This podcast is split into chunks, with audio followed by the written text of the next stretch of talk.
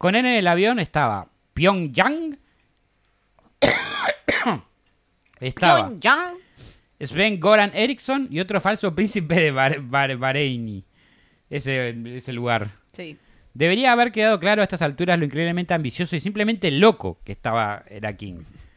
Porque si su truco era descubierto por los norcoreanos, estaba arriesgando Y mucho sí, más. Me iban a boletear ahí. Sí. Es como que yo vaya a Norcorea y le diga, yo soy Bibi. Sí. Bibi de Arabasta. Una cosa así. Sí, estaba arriesgando mucho más que una pena en la cárcel ya. Sí, no, lo iban a boletear.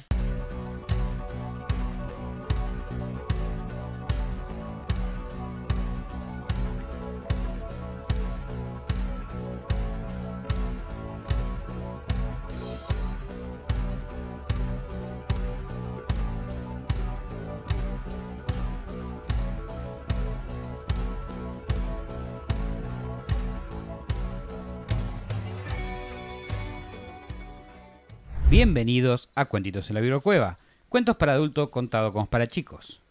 Como para contarle a tu pareja antes de ir a dormir. Mi nombre es Cristian Frigo y la que está poniendo una calavera en mi cabeza se llama Mandy Potter. Hola, ¿cómo están? Mi nombre es Mandy Potter y estoy acá para hacer comentarios innecesarios y ponerle humor a temas que normalmente no lo tienen. Pero me interesa saber cómo están ustedes. Cuéntenme que a mí me encanta que me respondan en los comentarios. ¿Cómo andan, gente? Bien, Mandy. Mal, Mandy. Del, Del orto, orto, Mandy. Mandy. ¿Cómo anda, Cristian Frigo? Del orto, Mandy. Bueno, eso fue rápido. ¿Todo bien? No, del orto, te acabo de decir. Yo insisto. Bueno,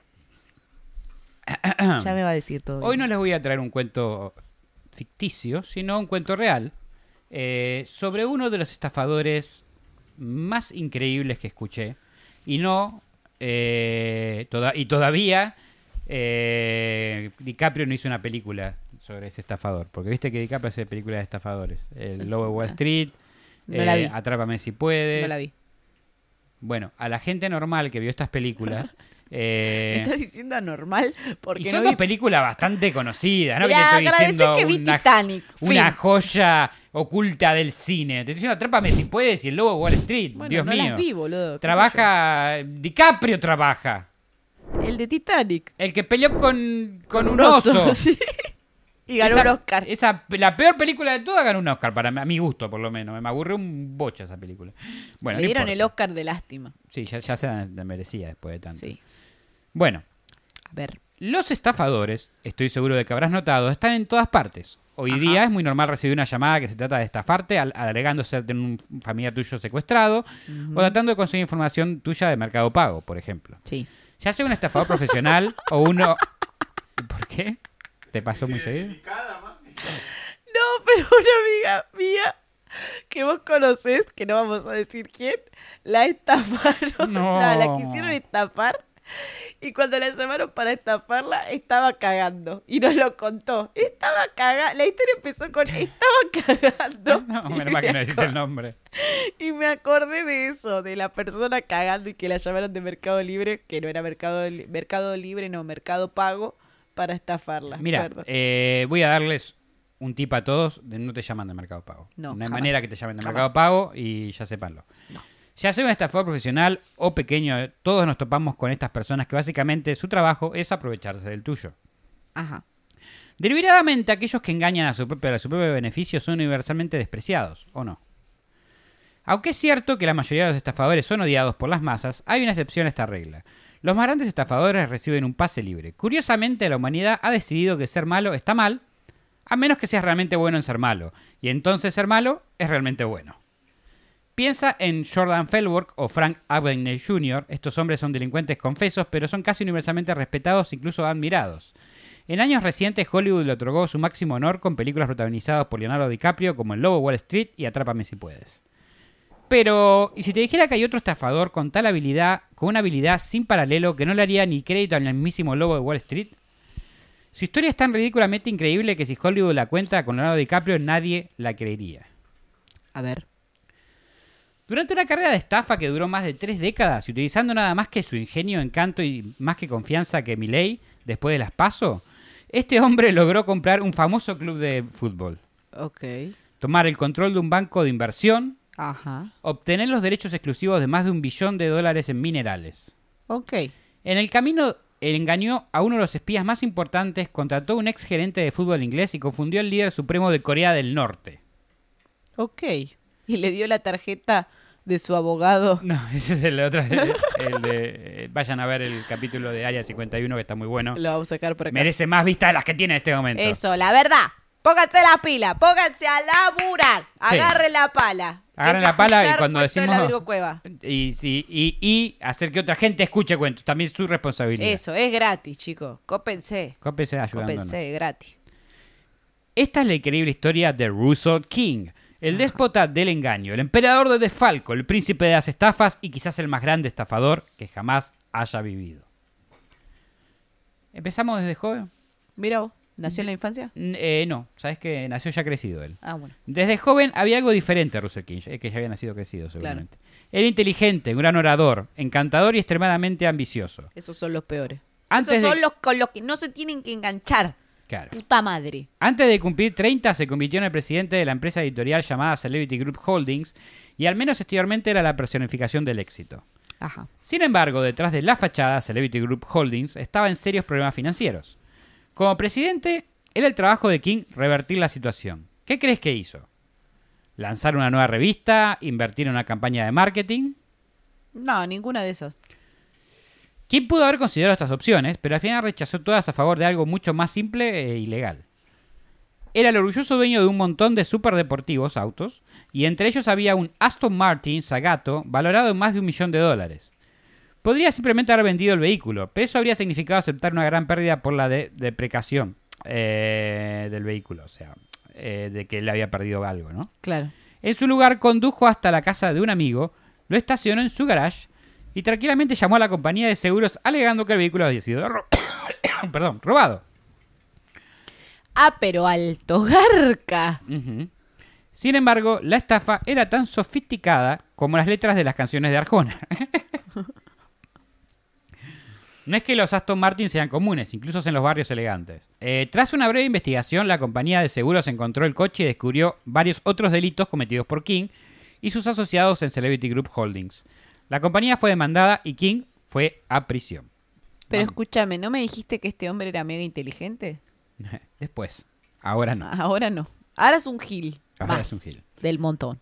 Tal vez no es el comienzo más increíble para el estafador más grande de la historia, pero la cárcel enseñó algo a Russell. Hay que ganarse todo trabajando duro. Nah. Uy. Solo necesitaba ser más cuidadoso al engañar a la gente en el futuro. Y esa sería una lección muy valiosa. El siguiente gran timo de King ocurrió en la isla de Jersey, donde él y un asociado de negocios comenzaron una nueva empresa llamada Belgravia Financial Service Club.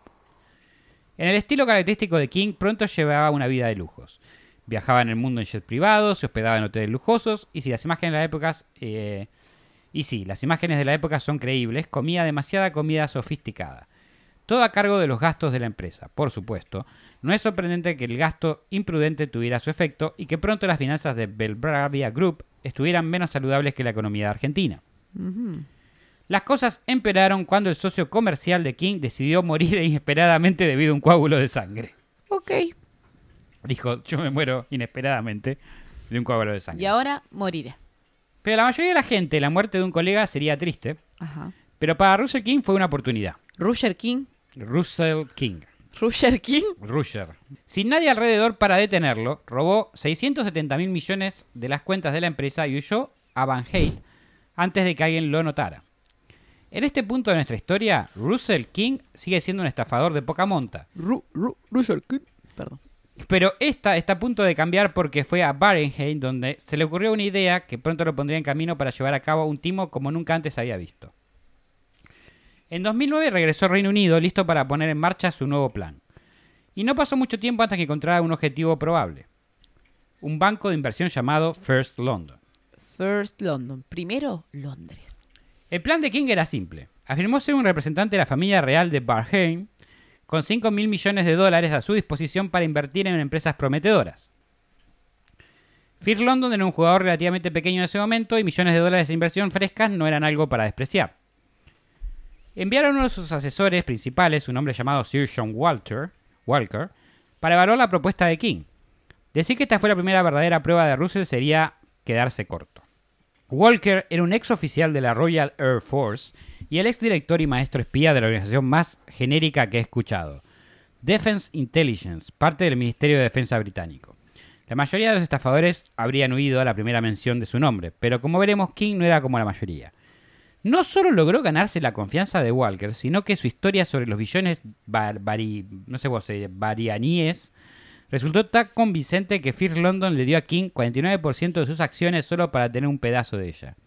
de un pedazo, ¿entendés? Con nada más que Le gustaba entregar el pedazo. Sí, a- a- a- al fondo este de inversión. Con nada más que astucia, King se convirtió en el orgulloso dueño de la mitad de un barco, banco de inversión, solamente con promesas. Ok. Eso por sí solo es absolutamente increíble, pero el timo de King apenas estaba empezando. Avancemos unos meses y estaba disfrutando del lujosísimo hotel Ritz Carlton en Berheim.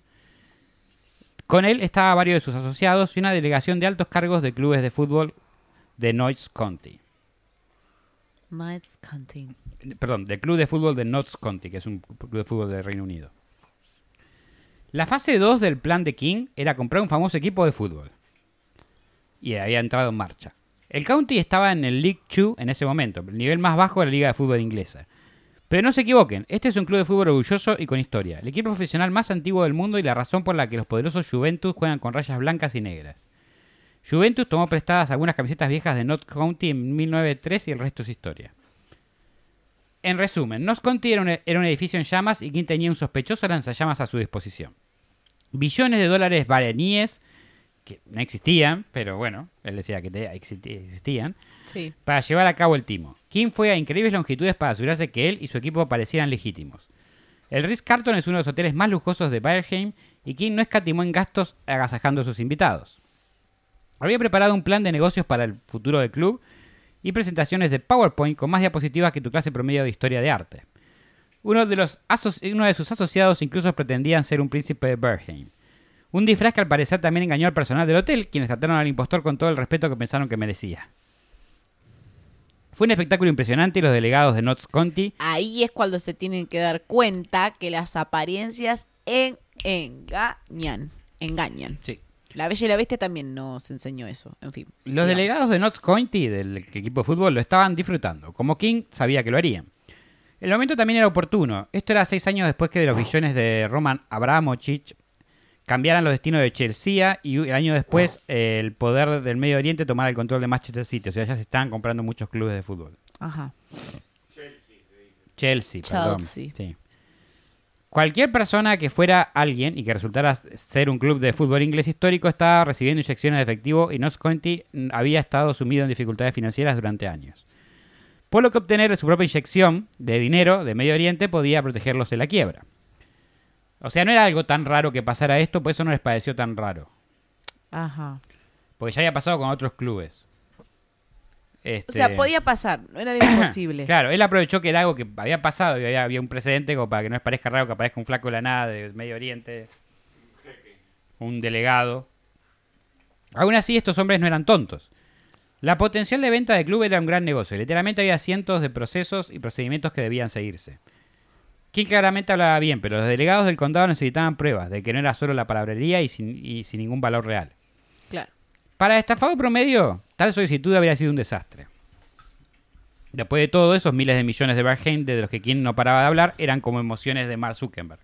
En realidad no existían. Ok. Pero resulta tener el 50% de las acciones de un banco de inversión, eh, eh, tener que él tenía, ¿te acordás que tenía el 50% de Sí, las acciones de un banco sí, de inversión? sí.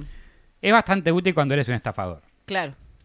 Y sí, porque es como el, el, La credibilidad. la credibilidad crediticia que vos tenés. Si, si fuese mentira, ¿yo tendría el 50% de esto? No. No, y eso lo podía, lo podía, lo podía confirmar. Claro. Sí, sí. Más rápido de lo que se podría decir, ¿qué grupo de banqueros tan tontos produjo una garantía formal con 5 millones de libras confirmado por el First London Investment Bank, que es el que le había hecho el trato? Ajá. Y a partir de ese momento, los oficiales de North County estuvieron en la palma de las, digamos, manos sucias de King. Y considerando su difícil situación financiera, acordaron venderle todo el club de fútbol por la módica suma de una libra. ¿Cómo? claro, él les prometió un montón de cosas. Le dijo, pero ahora me tenés que, poner- me tenés que vender por una libra. Claro, como para que yo tenga el control de todo y te pueda Sí, cumplir todo esto que te estoy prometiendo. Exactamente, sí. Claro. ¡Qué trucazo, eh! Sí, es como la Fatality del Mortal Kombat. Sí. Cabe señalar que existen reglas contra criminales convictos tomando control de clubes de fútbol, porque aparte era un, un criminal convicto él. Claro. Pero King siempre fue cuidadoso al ocultar su participación en los tratos. Rara vez era la cara visible de la operación y a menudo actuaba como un mero consultor de alguna organización sospechosa que había, est- había establecido. O sea, estaba Siempre tenía un atrás. perejil. Así que cuando los reguladores de la Liga de Fútbol hicieron preguntas, simplemente se desvaneció en el fondo. Era tan escurridizo que durante los tiempos de Notts County adoptó el apodo de Lord Voldemort. En retrospectiva, probablemente debería haber sido una señal de alerta. Esto es en serio, Se llamaba Lord Voldemort. a él mismo. ¿En serio? ¿Sí? ¡Wow! En retrospectiva, probablemente debía haber sido una señal de alerta, y escurridizo, y exactamente como el señor Voldemort manejó las cosas después de la adquisición, se completó. Ese era, ese era, ese era de Slytherin y fan de Harry Potter seguro. Sí. Su nombre no aparecía en ningún contrato y no, no dio entrevistas a la prensa. Sin embargo, todos en el County Football Club, Football Club sabían que estaba al mando. Y vaya que Russell King tomó decisiones. En cuestión de semanas persuadió al ex entrenador de Inglaterra, Swan Goran Eriksson, para que asumiera el cargo de director de fútbol en el modesto club. Lo cual era, era una cosa como convencer a Gordon Ramsay de dirigir un McDonald's. Ok. Pero King le vendió a Sven una visión que no pudo resistir y le dio 9 millones de libras en acciones de una compañía llamada Swiss Commodity Holdings, que era la última aventura sospechosa de King. Así que sí, eso probablemente ayudó también. El ex defensor de Arsenal y de Inglaterra, Sol Campbell, fue el siguiente gran fichaje. Parecía que la promesa de... Arsenal, papá. Bueno, Se- y parecía que la promesa de King de llevar a Notts County de vuelta a la elite se cumpliría pronto. Mientras tanto, King se preparaba para llevar a cabo la etapa final de su, car- de su plan maestro, y resultó ser un plan bastante extraño. A lo largo de los años, de alguna manera, había conseguido contactos en, de todos los lugares, Corea del Norte. ok. Vamos a ver a dónde nos lleva esto, a ver. a finales de 2009, estaba listo para utilizar estos contactos comprando los derechos mineros de todo el oro, hierro y carbón del país. A la mierda. si eso suena... Destro- Le pegaba un putazo a la reina y la destronaba. No, eso en Corea del Norte. Ah, ok. Si eso suena un poco aleatorio, lo es. Pero una vez más, ¿quién había elegido bien su objetivo? Dado que Corea del Norte tenía la habilidad diplomática de un troll de internet y amenaza con hacer volar todo el planeta por cada más o menos cada dos semanas, es uno de los países más sancionados del mundo. También es uno de los más pobres. Kim sabía muy bien que el líder supremo Kim Jong-il no podía permitirse explorar realmente ninguno de los billones de dólares mil minerales valiosos escondidos bajo la superficie de su país, porque no tenía la maquinaria ni nada de lo que necesitaba. Exactamente. Entonces, ¿por qué no venderlos a Kim por un lote, eh, en un lote por varios miles de millones de dólares? Ok. En 2009, Kim voló a Corea del Norte para negociar el trato y no estaba solo. Con él en el avión estaba Pyongyang, estaba Pyongyang. Sven Goran Eriksson y otro falso príncipe de Bahreini. Ese, ese lugar. Sí. Debería haber quedado claro a estas alturas lo increíblemente ambicioso y simplemente loco que estaba era King. Porque si su truco era descubierto por los norcoreanos, estaba arriesgando Y mucho sí, más. Me iban a boletear ahí. Sí. Es como que yo vaya a Norcorea y le diga, yo soy Mimi. Sí. Mimi de Arabasta. Una cosa así. Sí, estaba arriesgando mucho más que una pena en la cárcel ya. Sí, no, lo iban a boletear. Y es, posi- es, es posible que te pregunte exactamente por qué King se molestó en traer a Sven a esta locura, que era el, el entrenador. Pero como siempre tenía sus razones. Si eres un aficionado al fútbol, todo este, eh, todo eh, Es este, como llevar a Messi. Sí, eh, básicamente. Nadie te va a decir que no si vas con Messi. Sí, sí, sí. Fútbol y finales de 2000 podía haber traído recuerdos. O sea, menos de un año después de que King y compañía volaron a Pyongyang, Corea del Norte hizo su segunda aparición en la Copa del Mundo. Claro. O sea, estaban muy interesados en el tema este, de los fútbol. Los norcoreanos querían a Sven les ayudara con sus preparativos para el prestigioso torneo. Claro. Por eso llevó a ese tipo. Y según el propio Sven, Sí, es como que ahora llegues a Scaloni, ponele. claro, ¿Entendés? y Que Corea del el Norte este, estuviera entrando por primera vez en un Claro, mundial de fútbol. Y, y nos va a ayudar el, el, el director técnico. O sea, vos fíjate cómo fue escalonando el plan. Porque sí. compró un equipo de fútbol y con eso fue a Corea del Norte y los compró porque iban a entrar, al, iban a, entrar a la Copa del Mundo. Y según el propio Sven, eh, pidió que abusara de su posición en el comité de fútbol de FIFA para ayudarles a asegurarle un grupo fácil. Ajá. King, Sven y el resto de la delegación fueron recibidos por el presidente de Corea del Norte, Kim Jong-nam, la figura más importante del país, después de Kim Jong-il. Por razones obvias, no se sabe mucho sobre esta reunión, ¿no? Pero cuando concluyó, los derechos mineros de oro, hierro, carbón en Corea del Norte fueron oficialmente traspasados a la nueva empresa de King, Swiss Commodity Holdings, Ok. esa que le había dado plata al otro. Ah, En Europa, los representantes de la empresa ya estaban explorando la posibilidad de una salida a la bolsa. Gracias al negocio de King en Pyongyang, estaban reclamando activos de 1.2 billones de dólares, haciendo de Swiss Commodity Holding una de las empresas más valiosas del planeta. Una empresa que se sacó del culo, digamos. sí, sí, sí, sí. Una empresa más fantasma que, sí, sí, sí, que nuestro fantasma administrativo. fantasma que, que, que matcha en Tinder. Eh, pero no mantendría esta distinción por mucho tiempo. Entre las muchas personas que Kim prometió a los norcoreanos, entre las muchas promesas que eh, Kim prometió a los norcoreanos como parte del trato minero, estaba un barco lleno de combustible de Berheim. Si ese tanquero alguna vez existió es desconocido. Lo que se sabe es que nunca llegó y que los oficiales norcoreanos preocupados comenzaron a hacer preguntas muy como mi te- difíciles. como mi telegrama de renuncia nunca llegó. Claro. No pasó mucho tiempo antes de que el trato se desmoronara por completo y Kim se viera obligada a huir del país por temor de su, a su vida, por su vida. Ajá. Considerando lo bien que le ha habido las cosas hasta este punto, es fácil olvidar algo muy importante. Este loco plan se basaba en literalmente nada. Nunca había habido el dinero en efectivo que le prometió el banco, ni nada, solo promesas. Y pronto Notts County descubrió que las promesas no pagaban las facturas. Desde los proveedores de comida hasta los limpiadores, desde los jugadores hasta los fisioterapeutas, nadie en el club estaba recibiendo su pago. Y todos estaban yendo a trabajar igual. Sí. Eso no era Argentina. Acá no me pagás, ¿sabes cómo te paro la empresa? La misma historia ocurrió con Fear London, el, el que es 50%, el banco que es el de inversión que es del 50%. La prometida inversión Baraní nunca apareció y los directores de la compañía empezaron a darse cuenta que habían entregado la mitad de sus acciones a cambio de nada. A nada, sí, a la- un tren fantasma. King trató de ganar tiempo alegando que los procedimientos bancarios internacionales estaban retrasados. Estaban este era como Gilla Murano diciendo que iba a poner la plata en un plazo fijo y nunca y que iban a tener ganancias y nunca nada sucedió. Si no vieron el capítulo de Gilla Murano, se lo vamos a dejar por acá arriba. Eh, trató de ganar tiempo alegando que los procedimientos bancarios internacionales estaban retrasando el dinero proveniente de Berheim. Pero, ¿qué esperaba con estos retrasos? No había dinero, o sea, nunca iba a llegar. Así que, ¿qué hizo el inimitable King cuando su reino de cartas se derrumbó a su alrededor? Lo que siempre hacía, por supuesto. Huyó a Berheim. De hecho, eh, pasó por los siguientes años en el Medio Oriente estafando a la gente con una serie de engaños en la industria editorial, operando bajo seudónimos. Parece que hizo bastante dinero, aunque nada comparable con sus travesuras en Notts County y Corea del Norte, pero esta vez retirarse al más recógnito de Berheim no permitió a que King desapareciera completamente. Había dejado a Notts County, o sea, el equipo de fútbol, Sí. en ruina financiera y a Fear London y Mesme Paz sin administración. Mucha gente estaba considerablemente muy enfadada.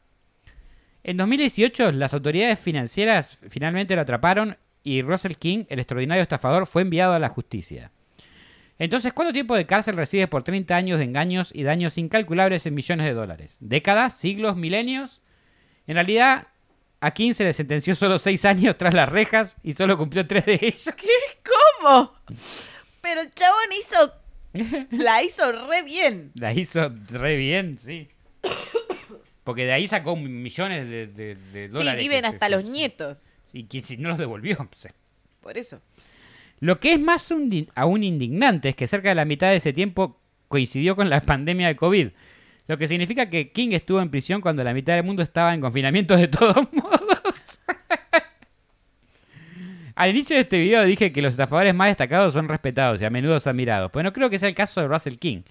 Al menos no en Inglaterra, que es un lugar donde no te metes con el fútbol. Pero es difícil negar que lo que hizo, hizo cosas bastante increíbles en su campo elegido de arruinar vidas de las personas. Nadie sabe con certeza cuán meticulosamente planeado estuvo su gran esquema. Primero engañó a un banco, lo que permitió engañar a un club de fútbol, lo que permitió contratar a Sven, lo que le ayudó a cerrar el trato con Corea del Norte. Fue casi demasiado perfecto. Puede que simplemente King fuera un oportunista muy audaz que aprovechó cualquier oportunidad que se le presentó, pero si realmente anticipó todo eso, se lo puede considerar como el estafador más grande que haya existido. Y esta, amigos míos, es la historia de Russell King, el estafador más grande. Ru, Ru, Russell King. No, perdón. Es Russell King. Bueno, Bueno, interesantísimo, la verdad. ¿Viste? Ese no se conoce mucho de él, es bastante nuevo, o sea, eh, no es bastante, el tipo ya, ya tiene su edad, ¿no? Pero Pero no es un caso tan sonado. no es un caso muy sonado, no se, no se escuchó en muchos lugares y, y la realidad es que recientemente estuvo en cárcel en el COVID, la Claro. mitad de su sentencia, o sea, Sí. salió casi cuando terminó el COVID. Bueno, bien, la hizo re bien. La verdad, la hizo bien. Cuando la haces bien, si, la, ¿Qué estará? si ¿Quién- la vas a hacer, hacela La pregunta es que a quién está estafando ahora, porque está, Claro. está libre y está... ¿Necesitará seguir estafando? Ya tiene la plata loca. Sí, pero le me parece que ya es un arte Sí, para me claro, es un arte. O sea, es un arte eh, para, para, mí, para mí en un par de años, si cuento sigue, eh, vamos a estar viendo la actualización de la historia de Russell Si King. cuento sigue, por supuesto que va a seguir. Bueno, si no me morí, si no nos morimos. no nos vamos a morir. Este, a ver qué carajo estafó próximamente. Capaz se cambie el nombre, lo más probable. Bueno, pero capaz no A Lord Voldemort. de Lord Voldemort. Pero bueno, Cristian Frigo, ¿por dónde te podemos encontrar? Me pueden encontrar eh, por TikTok e Instagram, que estoy haciendo contenido de coleccionismo. Y me pueden encontrar como Tres Tristes Tetris, que es mi banda, en Spotify y YouTube.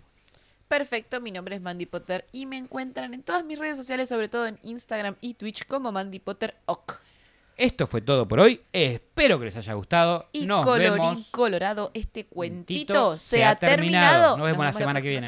La, la- la próxima vemos qué? La semana que viene. La, Chau, chau. la próxima semana, la semana que viene. Chau, chau. Gracias por acompañarnos nuevamente en otra emisión de Cuentos en la Virocueva. Si les gustó, no se olviden de suscribirse y darle like. Y si no les gustó, recomiéndenlo para que otra persona también se coma el garrón como ustedes.